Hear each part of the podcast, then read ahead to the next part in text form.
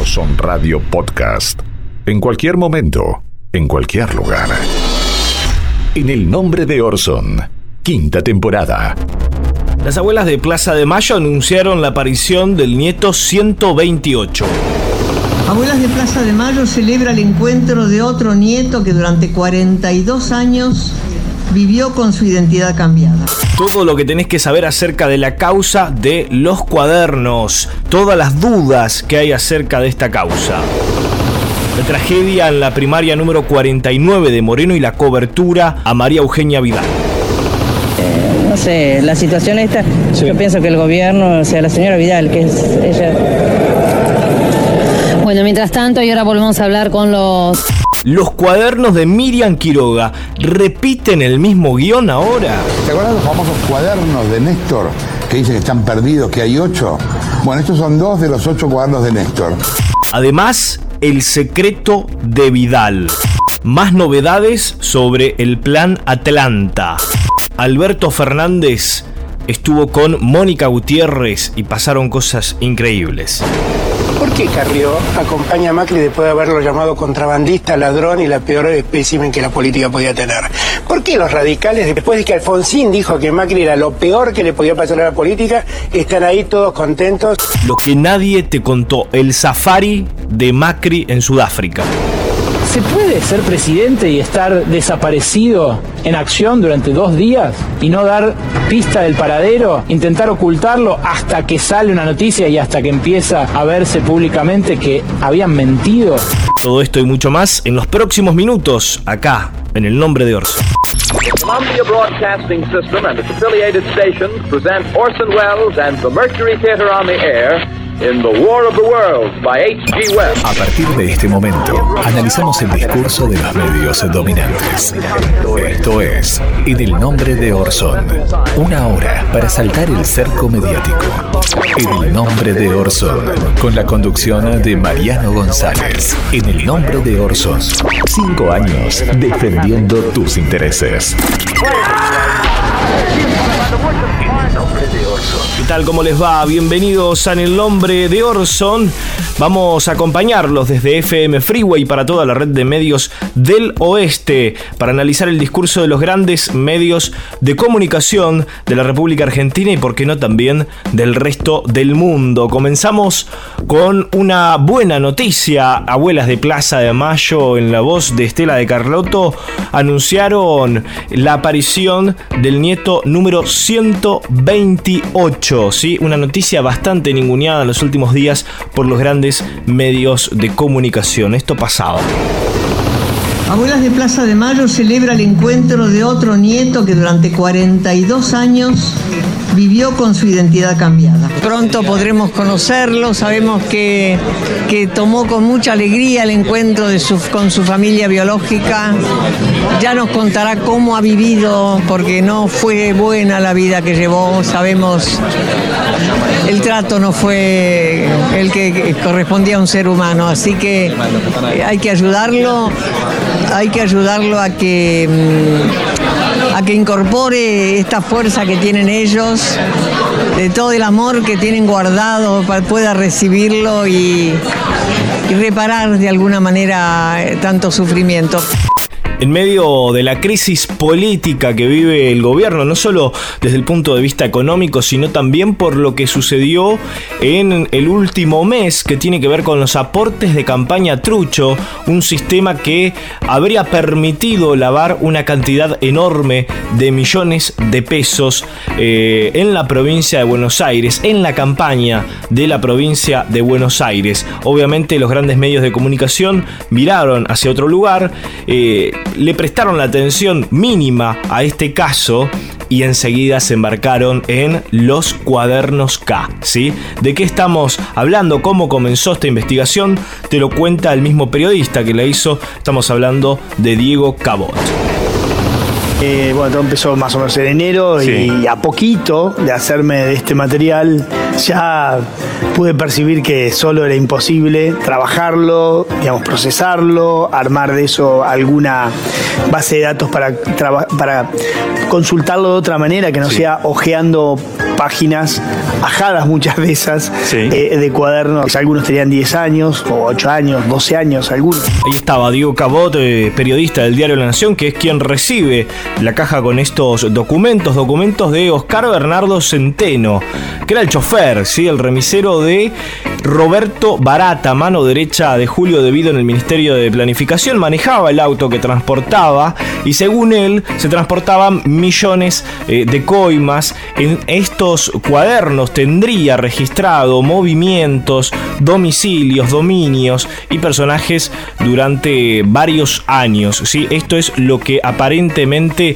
tenía el señor eh, Centeno redactado en sus cuadernos. Una situación realmente bastante extraña, ¿no? Un remisero, un chofer que comienza a redactar una cantidad eh, de cuadernos impresionantes eh, con una escritura bastante interesante, ¿no? Según algunos expertos o personas que lo conocieron a Centeno, no parece coincidir la, personalidad, la forma de expresarse de Centeno con lo que está redactado en estos eh, cuadernos que aparentemente le pertenecían a él. Ahora declaró la justicia que los quemó, los quemó en una parrilla, es decir, los cuadernos no están. Tuvo una investigación basada en fotocopias de cuadernos con presuntas eh, coimas, ¿no? Algo realmente eh, muy extraño. Fíjense el paralelismo, Que uno puede trazar con la causa de la provincia de, de Buenos Aires, en donde aparecen elementos más que firmes para decir o que hay ciertas responsabilidades por parte no solo de la gobernadora, sino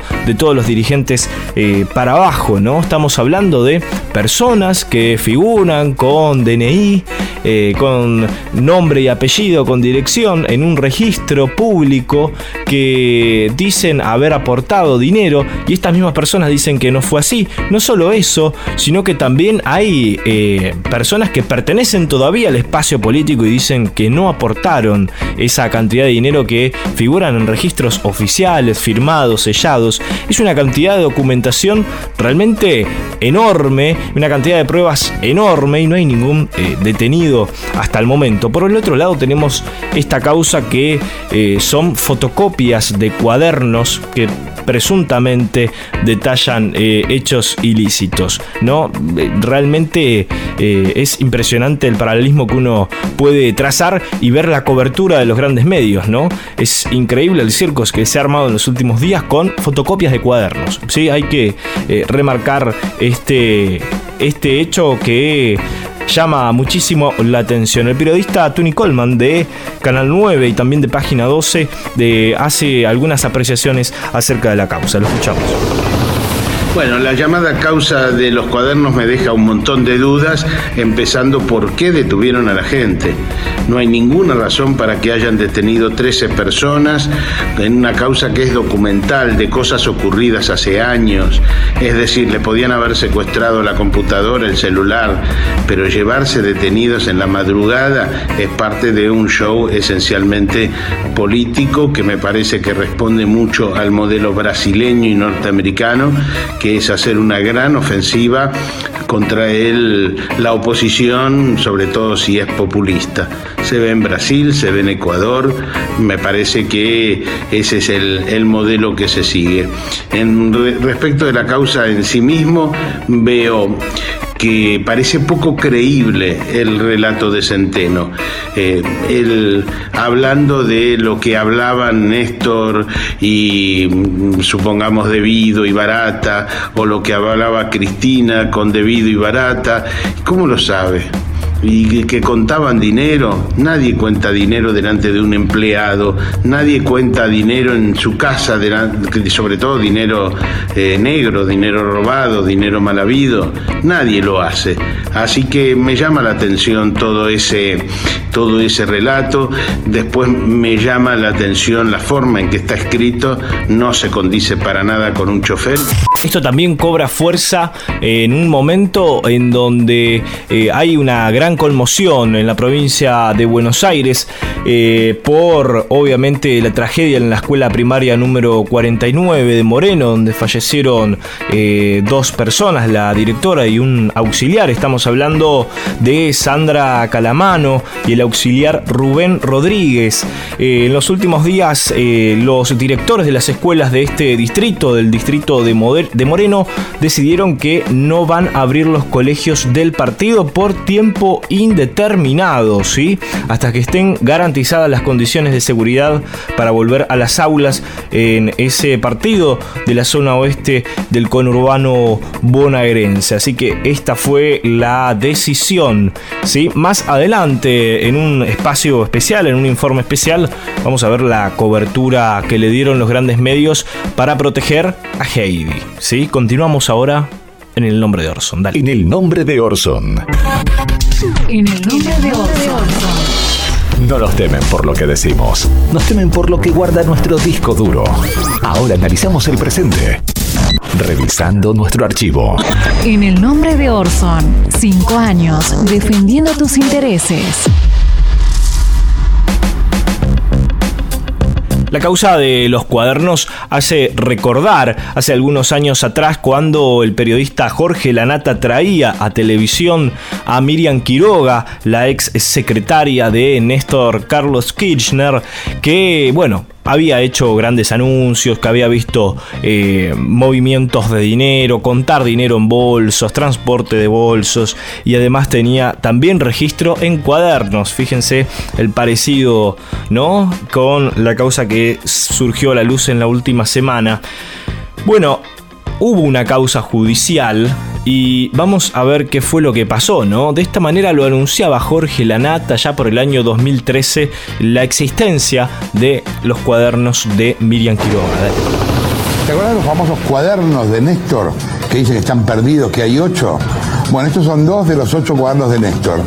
Son los cuadernos que llenaba Miriam o Néstor eventualmente respecto de citas, durante la campaña y demás. En un rato vamos a hablar de eso, pero hay un montón de cosas para hablar antes. Finalmente, esto fue a la justicia y fíjense lo que pasó con esta causa muy similar a la de Centeno, ¿no? El remisero. Vamos a escucharlo, dale. La justicia federal sobreselló a todos los imputados en la denuncia de esta mujer, Miriam Quiroga, ustedes la recuerdan, quien dijo que la mujer le confesó que hizo la denuncia para promocionar un libro. Saben que nos pueden seguir en Facebook, nos buscan como en el nombre de Orso. En el nombre de Orso. Los temas que te importan, pero sin la mirada del discurso único. La realidad desde un recorte más cercano al tuyo. Este es el informe de la semana. En el nombre de Orson, quinta temporada. Momento del informe central del el nombre de Orson y lo habíamos titulado como El secreto de Vidal, ¿no? Eh, esto tiene que ver con su imagen. ¿Cuál es uno de los grandes secretos de la imagen de María Eugenia Vidal? Vidal la buena, ¿no? Vidal Heidi, al menos así la retratan los grandes medios de comunicación. Eh, ¿Se sabe cuánto gasta en publicidad María Eugenia Vidal?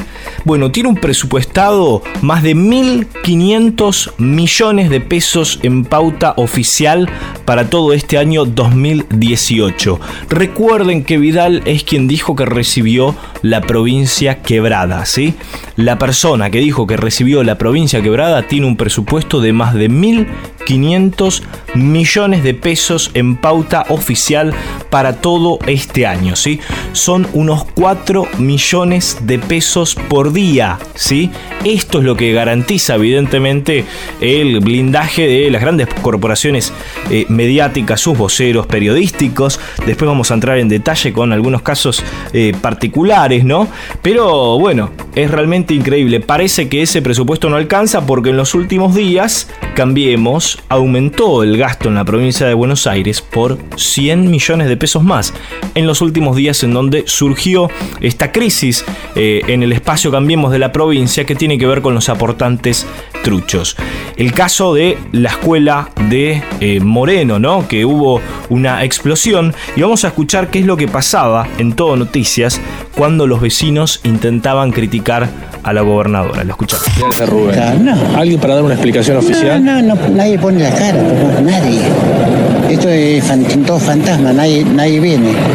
Nadie. Y te da bronca eso. Es como una impunidad que decís, ¿cómo puede ser que nadie se presente ahí a decir, mira, loco, perdoname, qué sé yo, lo vamos a arreglar? Nada, no hace nada. No sé, la situación esta, yo pienso que el gobierno, o sea, la señora Vidal, que es ella... Bueno, mientras tanto, y ahora volvemos a hablar con los familiares. Yo pienso que el gobierno, o sea, la señora Vidal, que es ella... Bueno, mientras tanto, y ahora volvemos a hablar con según el presupuesto del año 2018, este año, las principales cajas publicitarias de la gobernadora son la Secretaría de Medios con 417 millones de pesos, el Instituto Provincial de Lotería y Casinos 510 millones, el Banco Provincia, una de las cajas más grandes, 530 millones y la Agencia de Recaudación de la Provincia de Buenos Aires 100 millones. Entre ellos nuclean el 99.6% de la pauta oficial bonaerense. Vamos a ver qué es lo que pasaba en América 24 cuando el periodista Carnota eh, trataba de hacer una crítica, pero al intendente, que obviamente es de otro signo político, de signo político peronista, ¿no? Obviamente Moreno, eh, todo el mundo sabe y tiene conocimiento de cuál es la situación de Moreno en cuanto a lo edilicio, en cuanto a las calles, en cuanto a la inseguridad. No hace falta explayarse sobre eso y las responsabilidades del intendente están claras en muchos de, de los casos, ¿no?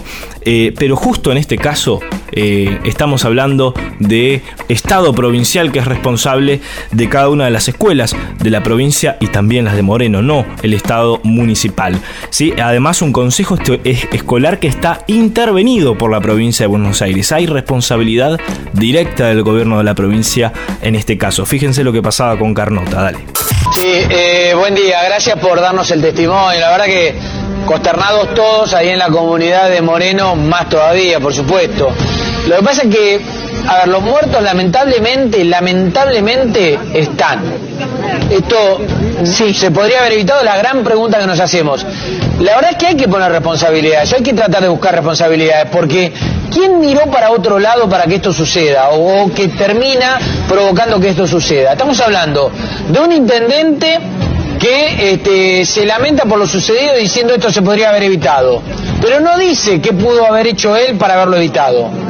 Estamos hablando también de un consejo... eh, que yo sepa el municipio no tiene no tiene eh, no tiene por qué. Si es el gobierno eh, las escuelas están a cargo del gobierno. Exactamente. o sea qué estás diciendo echando culpa a todos lados cuando la que estaba a cargo de todo esto es la Vidal y jamás jamás nos dieron bola pusieron una intervención en el consejo escolar y no nos dieron bolilla. Eh, bueno, eso, Entonces, eso- qué me estás diciendo Eso, eso, pero quiero terminar de decirlo.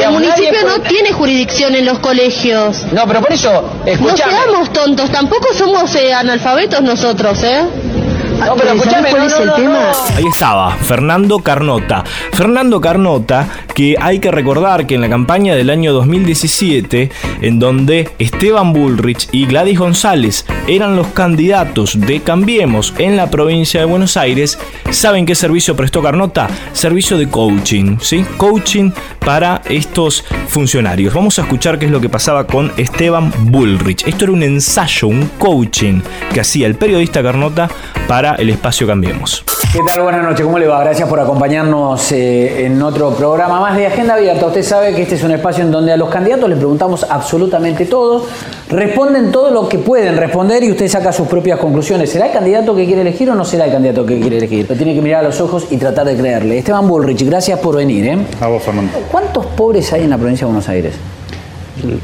La verdad es que, en- como en todo el país, la pobreza en la provincia es importante. Eh, es uno de cada tres argentinos que están en la pobreza. En la, en la provincia de Buenos Aires son cerca de 5 millones de habitantes que están en la pobreza. No, cerca no, ¿tiene la cifra o no de cuántos pobres hay en la provincia? Precisamente, Sí, digamos, precisamente. 5 millones de pobres, te dije el número. Hay 5 millones de pobres. Alrededor de aproximadamente 5 millones de pobres. Bueno, pues igual rápidamente pueden chequear. 5 millones de pobres en la. ¿Dónde están concentrados la mayor cantidad de pobres en la provincia de Buenos Aires? En el conurbano. En el conurbano y sobre todo en la tercera. Es grande, el conurbano es grande. La tercera sección electoral, que es la zona sud, sudoeste del conurbano y sobre todo el segundo y tercer anillo. Es decir, no lo que estaba más cerca de la ciudad de Buenos Aires, que es donde este, eh, hay todavía un impacto de lo que es la- la- el desarrollo y el progreso en la ciudad de Buenos Aires, sobre todo el que ha habido en los últimos años, sino cuando ya uno se va alejando más, donde está el, el núcleo más fuerte. Ahí es donde tenemos que trabajar y obras como el Metrobús, por ejemplo, que cortan la matanza. Pero, tratan de Metrobús, después hablamos de Metrobús. Sigamos hablando No, del pero es muy importante porque Eh, apunta Sí, es muy importante, pero también déjeme que yo le pregunto y usted me responde. ¿Qué parte de esa, del presupuesto está destinado a combatir eh, la pobreza en la provincia? Y la verdad que si uno ve eh, el impacto que tiene la obra pública, más todos los planes sociales, más de la mitad del,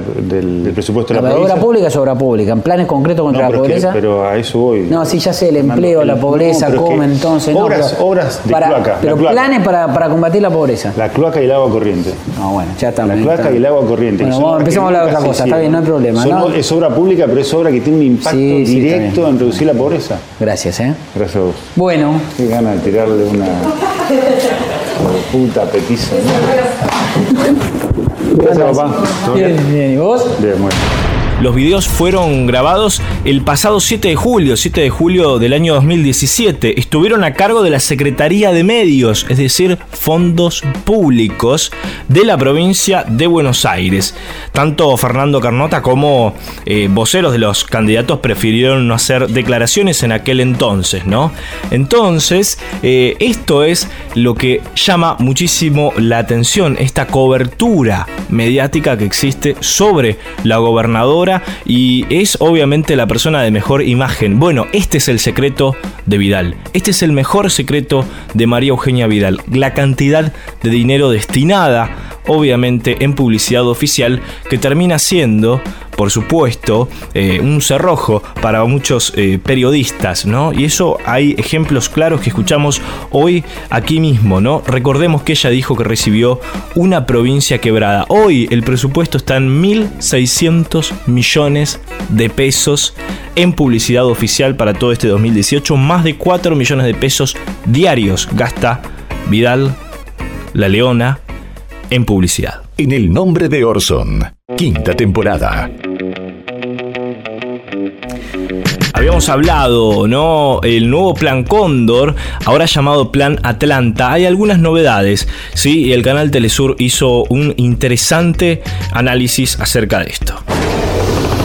En otro tema, dirigentes del Frente Amplio de Uruguay investigan el alcance del llamado Plan Atlanta, un proyecto acordado en Estados Unidos para derrocar a gobiernos populares de Latinoamérica, que además vincula a sectores del Poder Judicial y también a diversos medios de comunicación. En el año 2016, el legislador dominicano Manuel Pichardo denunció que en 2012 se realizó en Estados Unidos una reunión de la que participaron una decena de expresidentes y dirigentes latinoamericanos de derecha, donde se acordó un plan de desestabilización continental contra los líderes populares llamado Plan Atlanta. En Uruguay, el primero en denunciarlo fue el ex vicepresidente Raúl Sendic.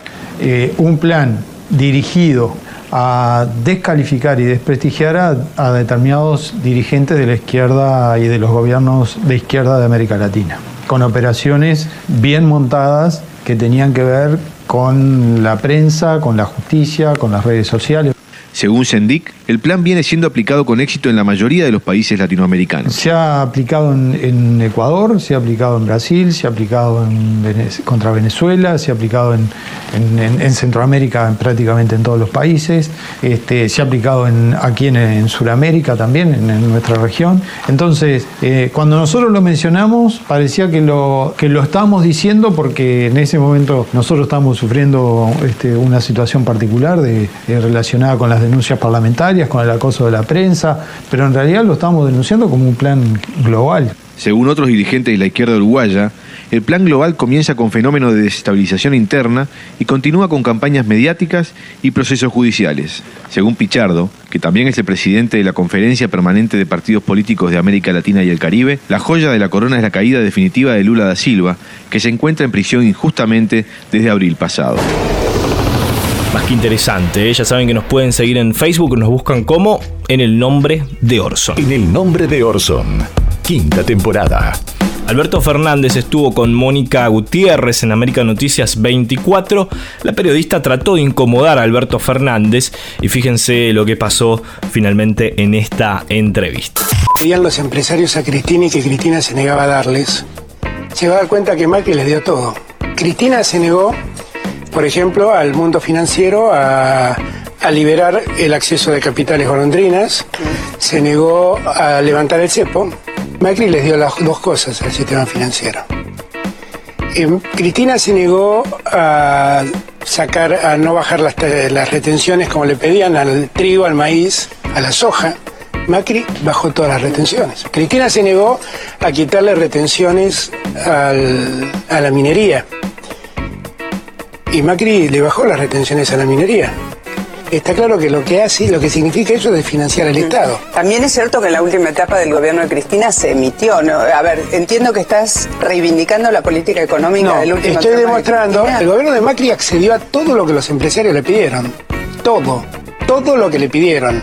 Este es el resultado. Hoy el Estado gasta menos de lo que gastaba Cristina. Pero sin embargo tiene un 50% más de déficit.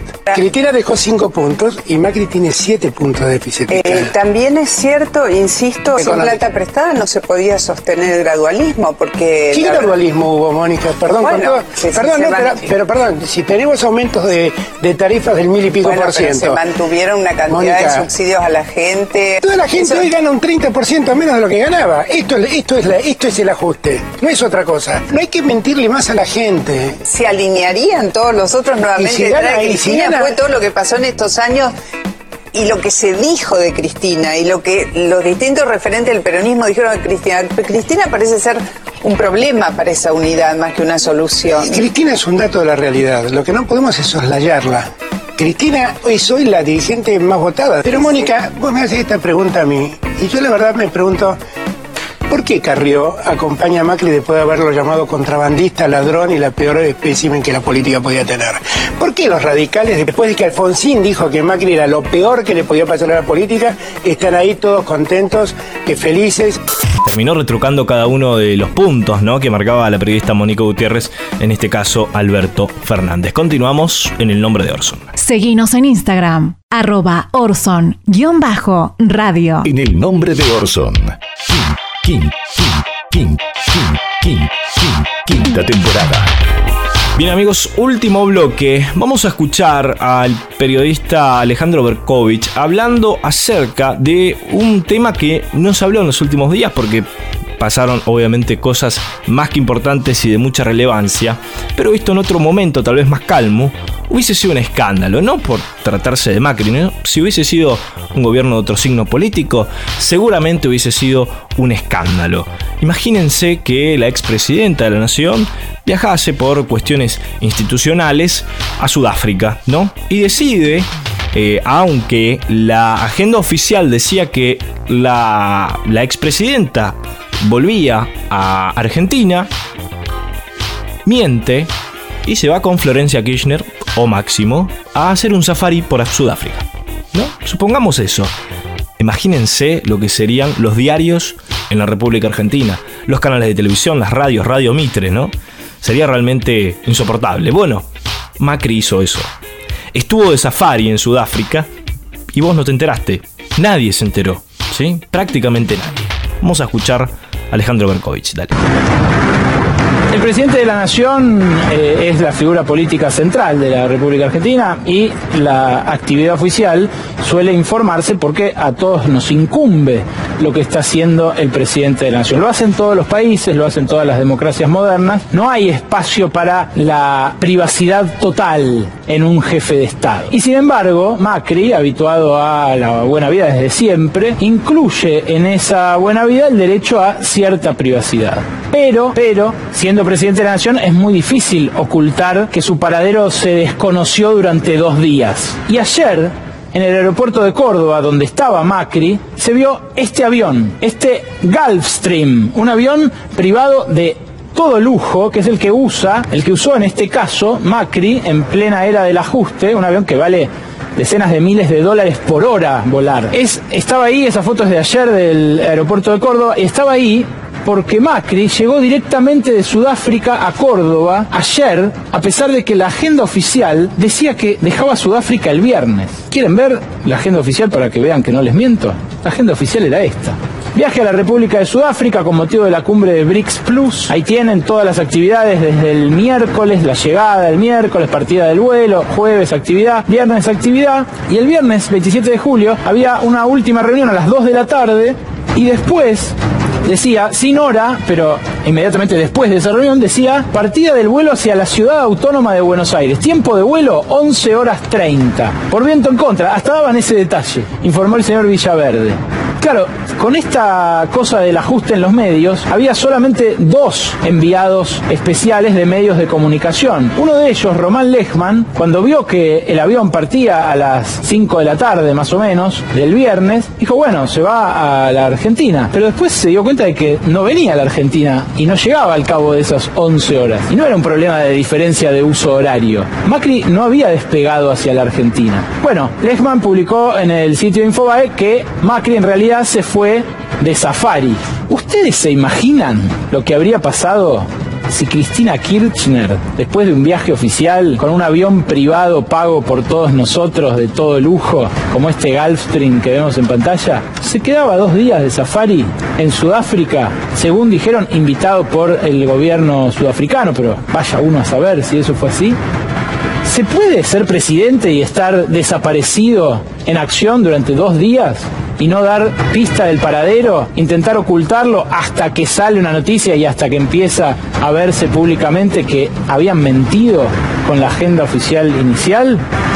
Muy curioso, pero esto no estuvo en la portada de los medios, es algo que por ahora lamentablemente eh, salió muy poquito y que me parecía interesante que compartamos. Otro caso clarísimo de cobertura mediática. Hasta acá en el nombre de Orson estuvimos desde FM Freeway para toda la red de medios del oeste. También nos podés escuchar en Spotify. Nos reencontramos la próxima semana. Chau, hasta la próxima. Esto que acabas de ver es una visión, una opinión, nuestra interpretación de la realidad. Es nuestra verdad, pero no es la única. Hay diferentes miradas sobre los hechos.